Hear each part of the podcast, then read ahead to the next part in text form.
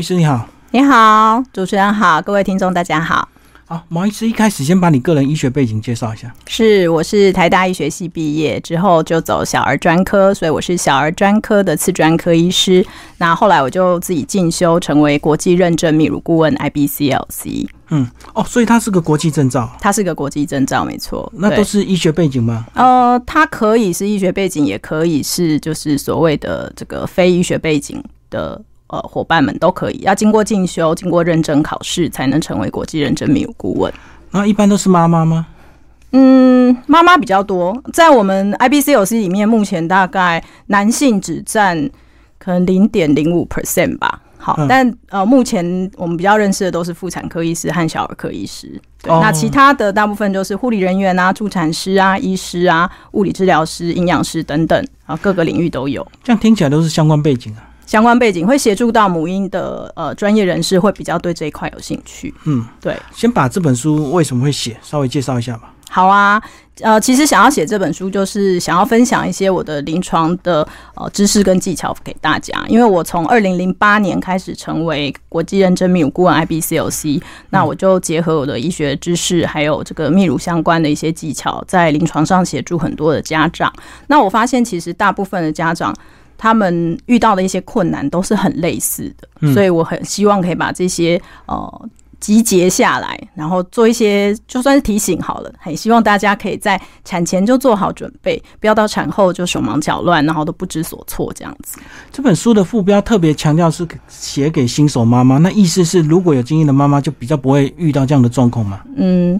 我们临床上的经验的确，第一胎假设您从来没有喂过母奶，然后第一胎第一次喂母奶比较会需要一些上手的时间和呃。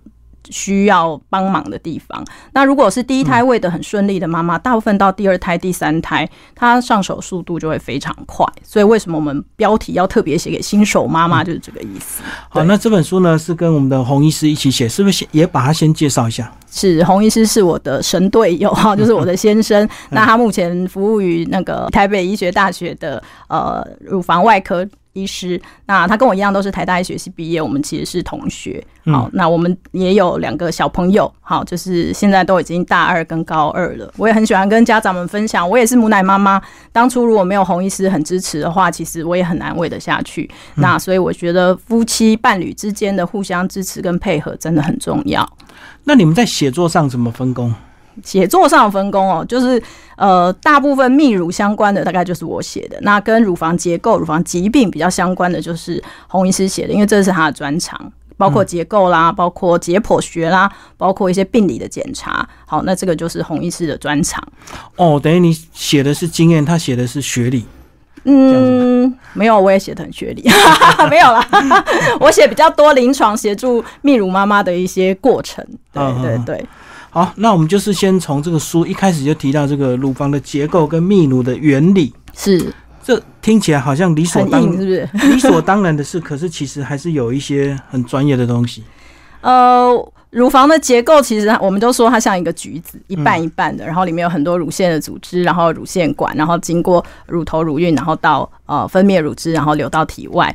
那这个是呃泌乳期的乳房的组织的状况。那它在所谓的泌乳生理的意思，就是说，当我们妈妈在怀孕的时候，我们就会开始准备分泌奶水，然后到了产后不会马上哦，大概要产后两三天，哦，你的奶水才会慢慢的多起来。那有些妈妈多的很快，这个生理性肿胀来的很快很猛，那她又没有准备好，她就会叫它叫做石头奶。对，那有时候就让妈妈非常的害怕。对，那接下来就进入所谓的呃泌乳第三期，我们叫做供需平衡期。所以宝宝移出越多，它吸吮越多，妈妈就分泌越多的奶水。那反过来，如果在这个时候我们不去吸吮乳房的话，约莫大概两周左右，我们的乳房就会慢慢的减少分泌，那也就是往退奶的方向走。所以它其实是一个很自然而然的过程。那这里面的关键其实就是宝宝的吸吮。对，所以我们很希望就是呃，我们就跟其他的哺乳类动物一样，好。宝宝生下来之后，就跟妈妈在一起，然后就开始吸吮妈妈的乳房。嗯那妈妈乳房其实这些生理变化，就让我们可以达到宝宝的需求。嗯，对。在书里是不是讲到，在过去都是理所当然的事情，可是在现代却发现了一些困难，是因为我们我们的一些环境的关系，对不对？没错，因为我们现在基本上都是呃所谓机构化的生产，然后然后在呃。以前古早的年代，大家可以想象一下，我们假设宝宝分娩出来，我们大概就会把它擦干，就放在身上，甚至我们在身上在在断脐。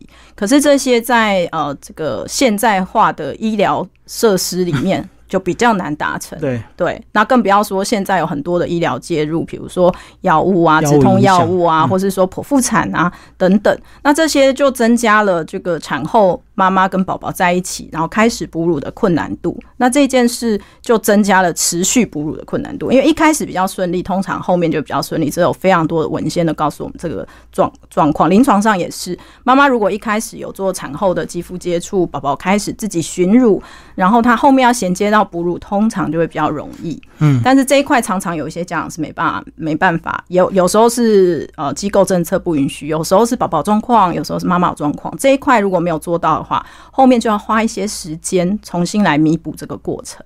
所以意思是小孩出来之后都会先另外带走，先观察就对。是不是？呃，如果我们在所谓的母婴亲善医疗院所生产的话，理论上宝宝生出来之后，不管是自然产或剖腹产，都会放在妈妈身上，跟妈妈做 skin to skin，就是肌肤接触。对。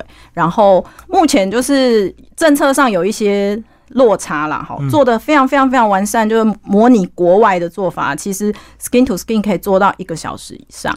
嗯，那如果说是最基本的要求，大概就是二十到三十分钟。对，那二十到三十分钟对一个宝宝来说，他有没有准备好从产后的一个转换，然后到他要自己醒过来，然后安抚好自己，然后可以找到妈妈奶奶开始喊上。那对每个孩子就有一点差异，有的孩子是做得到的，嗯，那有的孩子会觉得他需要更长一点的时间。对，对，所以我们很希望可以多做一点 skin to skin。所以你的意思是从落地这个一直到妈妈抱着，对，最长可以抱到一小时。那意思是什么状况？他没有办法让他抱这么久？嗯，最常见的其实是机构政策，因为这个其实是很违反分工的，对过去的我们生产的一个呃模式的。对，那这个是需要全体工作人员都很有概念，很愿意支持妈妈跟宝宝做到这件事。那呃，不然以前就像主持人说的，他可能哎宝宝就抱去其他地方去处理了，所以他就跟妈妈很自然的分开。那这这个就让后面的哺乳也开始变得比较困难。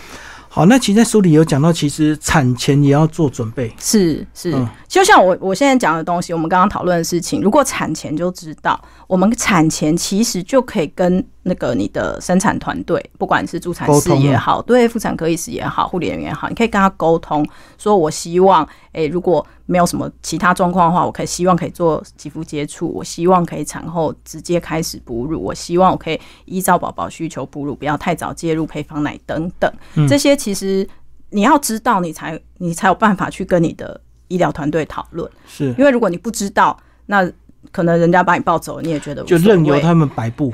诶，讲任由摆布，我觉得也有一点好像太太严格。我觉得顶多就是说，你就会按按照一般传统的政策，传统政策下要喂奶也不是不行，就是说遇到一些比较困难的 case 就会比较就会比较辛苦一点。但如果很普通的宝宝，他很愿意吸吮宝宝，有的宝宝跟你分开两天三天，他一回来还是一样吸的很好，所以就变成说状况变变数会比较多。嗯，对，所以难怪你们要推动所谓的这个母婴亲善词措施，就是表示现在的这个施作方式跟你们这个推动的是有落差的。呃，这不是我们推动而已，这个是呃联合国啊，然后或是联合国儿童基金会啊，或是这个所谓的这个美国小儿科医学会啊等等各大这个医疗团体组织都是这样的建议。那其实就是想要呃调整过去比较医疗化的一个生产模式。对，但是其实真的落实的机构有越来越多，越来越多，包括在国际上，包括在台湾，其实哦，像是很多机构开始做温柔生产啊、顺势生产，其实他们都会把后面的这个实措施都落实的非常的彻底。嗯，对。那即便是有一些医学中心，他们也做的非常棒。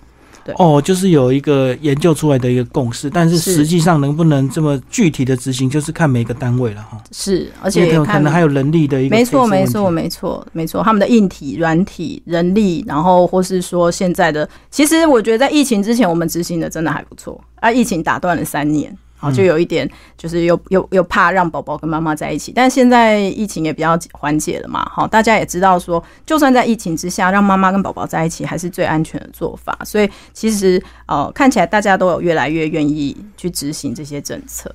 轻膳食措施有有没有一些重点稍微提一下？大概有哪一些比较特别要提的？其实轻膳食措施针对的是机构。所以这十措施，他希望机构可以符合。嗯，那机构里面的话，第一个就是全部的人都要知道，包括打打扫的这个阿姨哈，就也也要知道啊。第二个就是要教育，全部的工作人员都要教育。然后第三个就是产前就要开始。对，那接下来就是一连串的措施，包括产后即刻开始喂奶，我刚刚讲的，包括就是要教导妈妈怎么开始喂奶，包括不要太早介入奶奶瓶、奶嘴，或是使用配方奶，没有医疗的需求下不使用配方奶。然后还有呃，在生产结束之后，比如说三天五天离开这个医疗院所之后，那有没有把它转接到合适的这个支持的团体？那这些都是相关实措施里面，就是希望。机构好可以去做到的部分，嗯，好，但是这是机构啦，我们不是要拿机构的措施来要求家长。家长，我会希望家长比较理解的事情是，为什么机构会有这些建议？嗯，因为当你在这样子做的这么好的。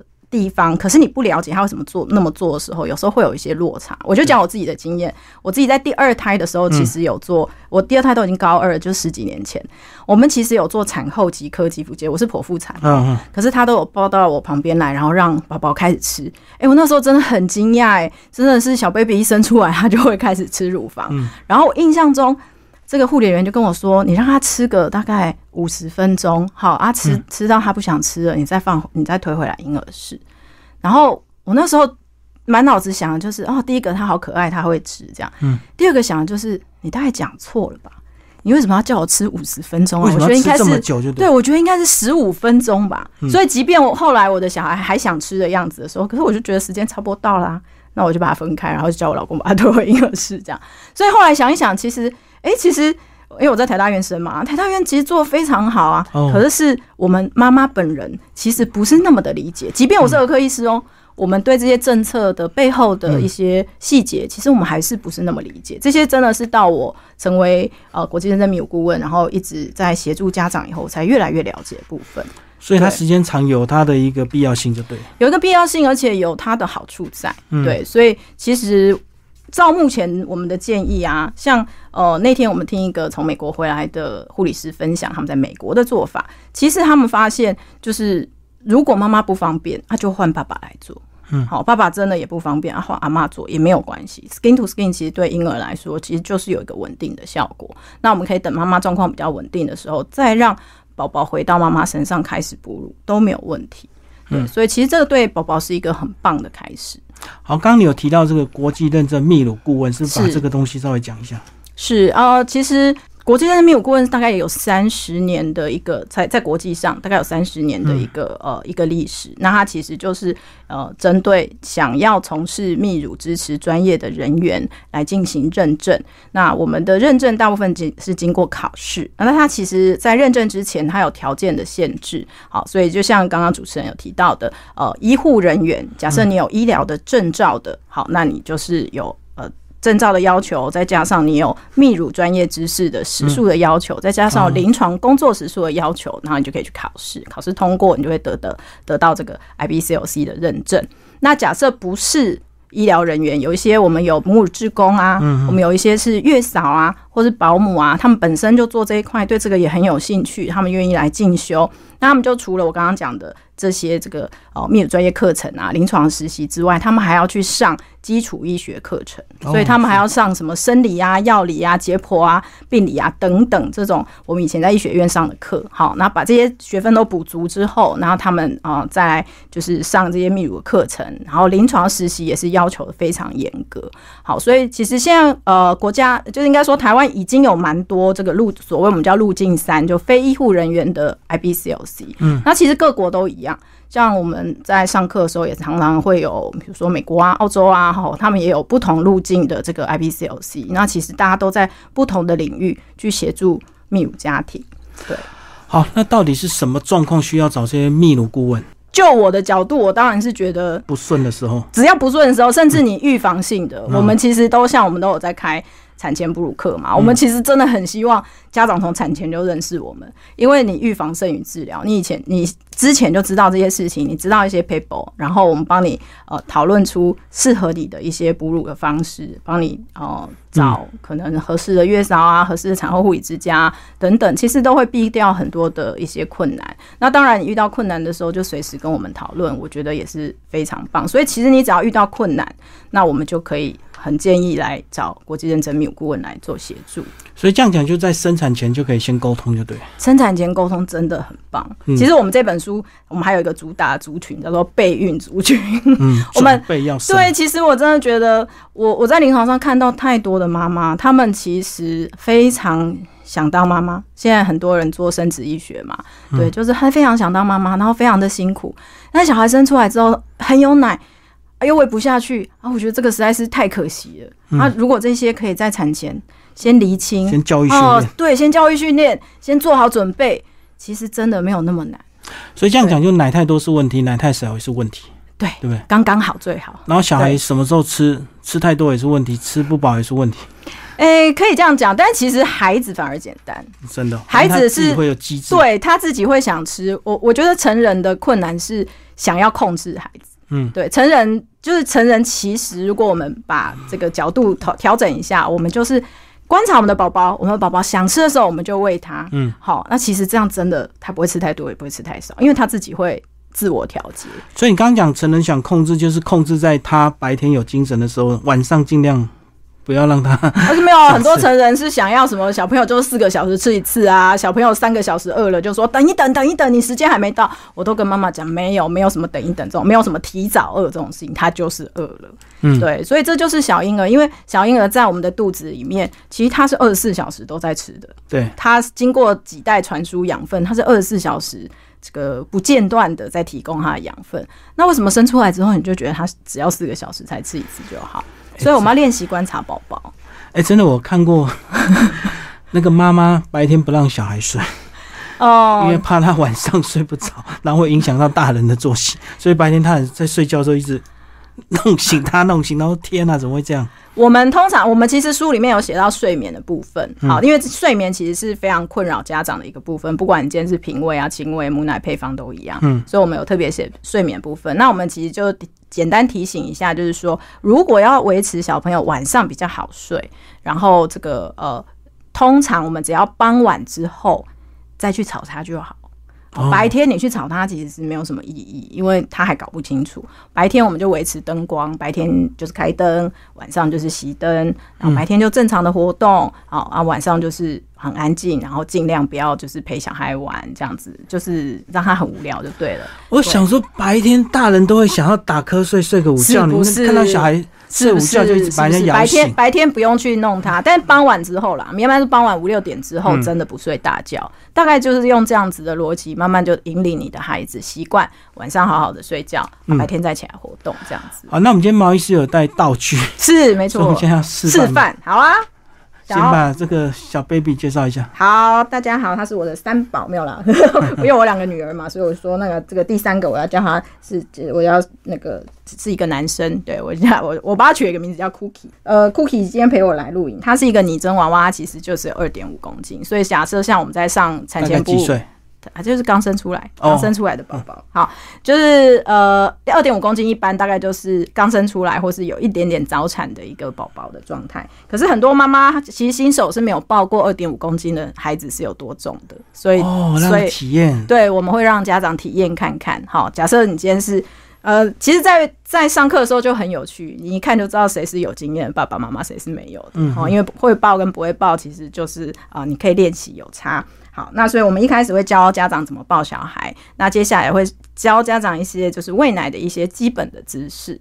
好第一个我会建议我们要观察我们的宝宝，哎，好，然后如果他有想吃的样子，想吃的样子就包括嘴巴会动来动去啊，对不对？对不对？啊，包括他舌头会出来舔啊，包括他像我这样抱着的时候，他就脸就会一直蹭我的衣服，他就表示他想吃。哦，他的动作。对对对，他的动作。那因为有些家长都会说，他等到小朋友哭，可是等到小朋友哭，他就已经太生气了，对，就爆炸了这样子，那效果就会很差。所以我们会建议在宝宝想吃但还没有很饿的时候，我们就开始喂。那假设他有这个想吃还没有很饿的动作的时候，我们就可以把它抱到胸前。那我就示范最简单的叫摇篮式，好，就是妈妈坐着，那舒服一点，尽量背后是有靠着的，好，然后肚子贴肚子，所以不要像这样肚子朝天花板哦。现在这个抱法肚子是朝天花板，要转一下，对，我们要让它侧身向着我们，肚子贴着肚子。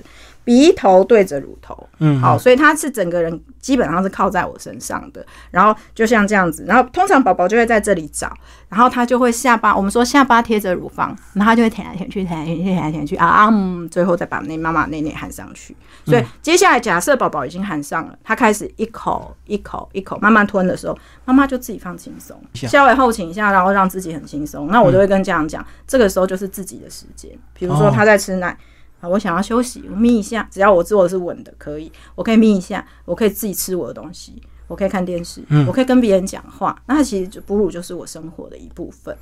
可是这个前提是他一开始有点饿的时候，对不对？当他接触的时候，他才会吸嘛。是，他如果不饿的话，他应该会很讨厌这个动作。如果他不塞住，对，如果他不饿的话，其实他根本就不会。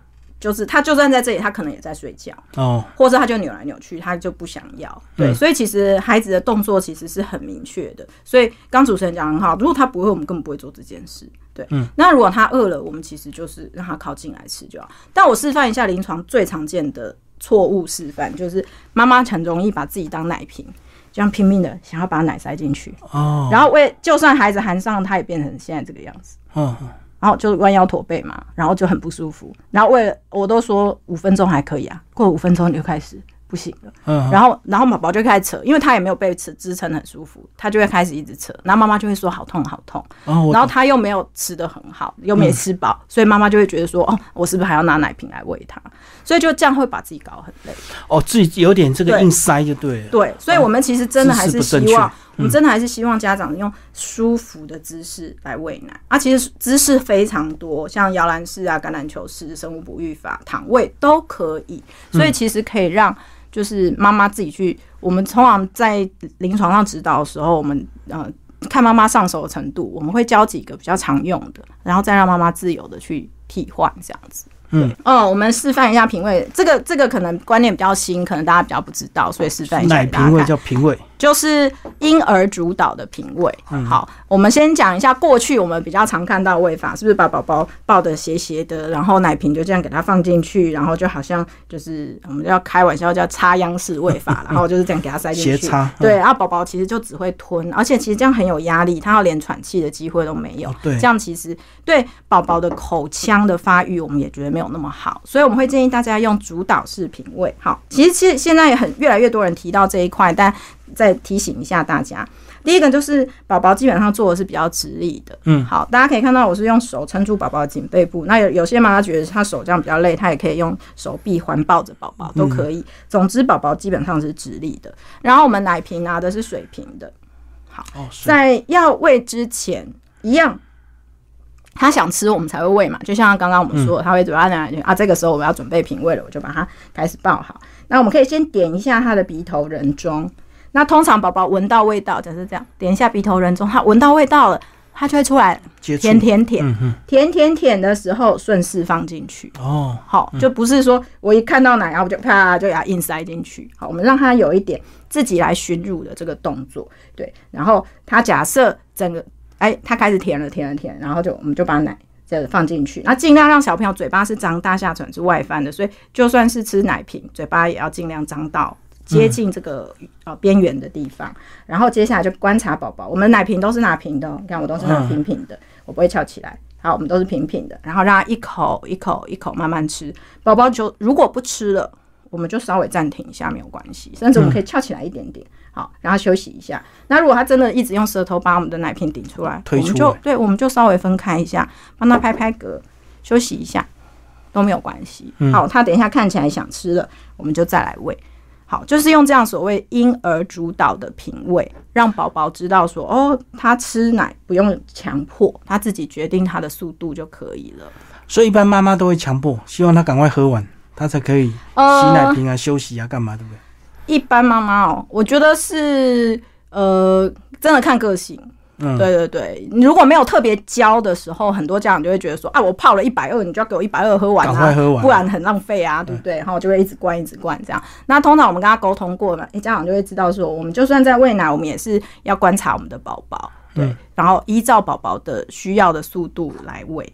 我还带了一些道具，是想要给大家看一些不同的。在产后初期，我们比较常用的补充的方法，其实不是奶瓶，因为奶瓶在产后初期，如果太早，在宝宝还不是很会吸吮乳房就开始用的话，有时候真的会干扰到小朋友的吸吸吮。好，所以我们会建议我们可以用一些其他的道具。最常教的其实是汤匙，嗯嗯，对，所以可以妈妈，比如说，假设他真的还不太会吃，他吃的不好，妈妈在亲喂完之后，觉得诶乳房还胀胀的，或是说宝宝尿尿暂时还不够，因为我们都很强调我们要看尿尿跟大便嘛。对，假设宝宝尿尿好像还不达标，还差一点点，你宝贝，你可不可以多吃一点？假设是这种情况，我们就会请家长挤在汤匙上，嗯然后再喂给宝宝吃。嗯那喂的方法一样，就是宝宝是直立的，然后小朋友汤匙就放在小朋友的嘴唇旁边，然后小朋友就会出来舔，舔着舔着舔着，然后就吃进去。那妈妈因为刚开始初乳也不会挤很多，所以大部分汤匙的容量是很适合的。所以我我们在产前课我们的教法就是妈妈挤交给爸爸，所以我现在我现在这个角色是爸爸，爸爸负责来汤匙分工就对，分工。那另外一个比较常用的道具就是针筒。好，所以妈妈呃挤奶，然后挤在针筒里面，然后爸爸就负责把针筒里面的奶，然后喂给宝宝吃。这个都是指那种比较不会吸的。这个就是在产后初期，嗯假设他需要补充奶水的时候，我们会协助家长去做的一个一个方法。对，那呃太早开始用奶瓶的确有一点风险在。对，嗯但是如果你已经喂到，假设你亲喂已经喂得很顺了，喂了差不多四周六周，你已经很顺了，那你要衔接你的上班，那个时候你再开始平喂，其实影响就没有那么大。对，所以我们会建议产后初期，如果你需要补充，我们就用这种小道具来补充啊。如果之后你要回到职场，那需要别人帮忙喂啦、保姆喂啦、托婴老师喂啊等等，那其实就可以用婴儿主导的瓶喂，用奶瓶也是可以的。嗯，对。好，那另外还有一个小道具还没用到，哦，对，就是乳房。我们一般乳房是拿来教这个，就是什么手挤奶嘛。好，那假设我们单纯教手挤奶，我先把这个黑色的地方盖住，对，盖住好。好，假设我们要教手挤奶的时候呢，我们就是呃手呈 C 字形。手呈 C 字形，然后是很放松的哦，不要不要压力很大，对，手呈 C 字形，然后放在离这个呃乳头乳晕约莫离乳晕约莫一公分，离乳头大概二到三公分，因为每个人乳头乳晕有点大小不一，所以就看状况，大概就放在乳晕的边边左右的地方。嗯好，然后我们往胸壁一点点下压，对挤放松，下压对挤放松。好，那我们可以换不同的角度来挤。好，通常一个角度顺的时候，我们就先把一个角度的奶慢慢挤完，呃，已经没什么奶了，我们可以换一个方向再来。所以在挤的过程里面，其实不会去搓揉到皮肤，好、因为临床上最常见的妈妈是这样，还把整个手压在这边，然后这样子很大力的去挤，这样会让自己受伤，嗯这样真的会让自己受伤。好，那为什么这一颗乳房把它贴了一个黑色的地方起来？是因为太常有妈妈塞奶了。假设这个是一个阻塞的乳房，它可能有一块哇特别硬。特别不舒服，它有点塞住了。好，那这个时候怎么办？我们教大家怎么办。第一个就是不要乱揉，好不好？因为我太太常遇到家长变一个一直推、一直揉、一直挤，然后结果它就变得很红肿，皮肤都受伤了。所以第一个不要乱揉。然后我们可以做，我们可以对硬块做的事情，弹一弹钢琴，哦震一震，甩一甩，好像很轻柔的都是可以的。那挤奶的位置放在哪里呢？因为很多家长他他发现他这里塞，他就拼命推拼命地挤，其实反而不是要放这里，我们是沿着硬块的边边往前。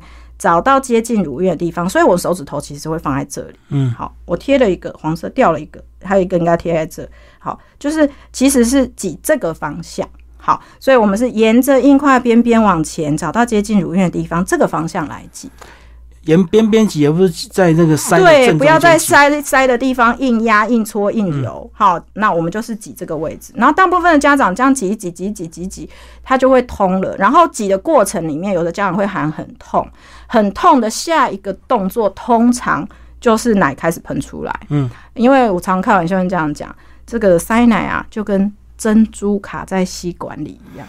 好，所以要冲出来那一刹那，哇，这真好痛哦！但是珍珠一旦出来了，哦，就顺了。后面就顺了。啊，有时候不止一颗珍珠哦，所以你要挤一挤挤挤，它喷一喷以后啊，再挤一挤再挤一挤，它再喷一喷，然后不要忘记最厉害的就是你家宝贝。嗯，所以其实塞奶的时候，通常都表示我们目前的挤奶跟喂奶还不到位，还太就是压力还有点大，或是还没有还没有很习惯这件事。就不顺。对，还没有那么顺，对，所以我们慢慢调整到我们很顺的状况的时候，其实就不太会容易一直在塞奶了。所以意思就是因为出来不顺，自然就卡在里面，就。是，没错，没错，嗯对。所以通常我们临床上就教这几个，真的很很简单，讲讲穿了一点都没有什么困难的事情，但就用这些手法去协助每一个妈妈解决他们的困难。嗯，对好，那个最后毛医师来讲，这个在书的最后有一篇这个给读者的一封信。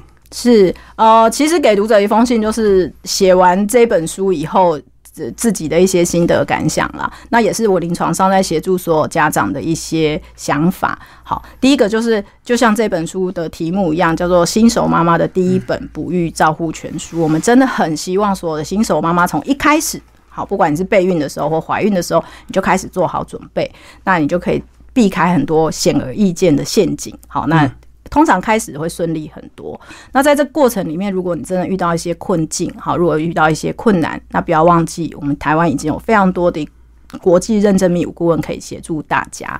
那如果说呃您没有什么困难，但是你总觉得哪里怪怪的，哪里卡卡的，好，这样的话，我会最建议大家来参加哺乳支持团体。啊好，因为我们刚刚没有特别提到哺乳支持团体，可但是在团体里面，其实那个同才之间的分享跟协助，我觉得才是让所有的家长有办法坚持下去一个很重要的一个动机跟决心啊。因为我长期带带领哺乳支持团体，所以我看到很多家长这样互相成长的一个模式，我是非常的欣赏，也很鼓励所有的家长。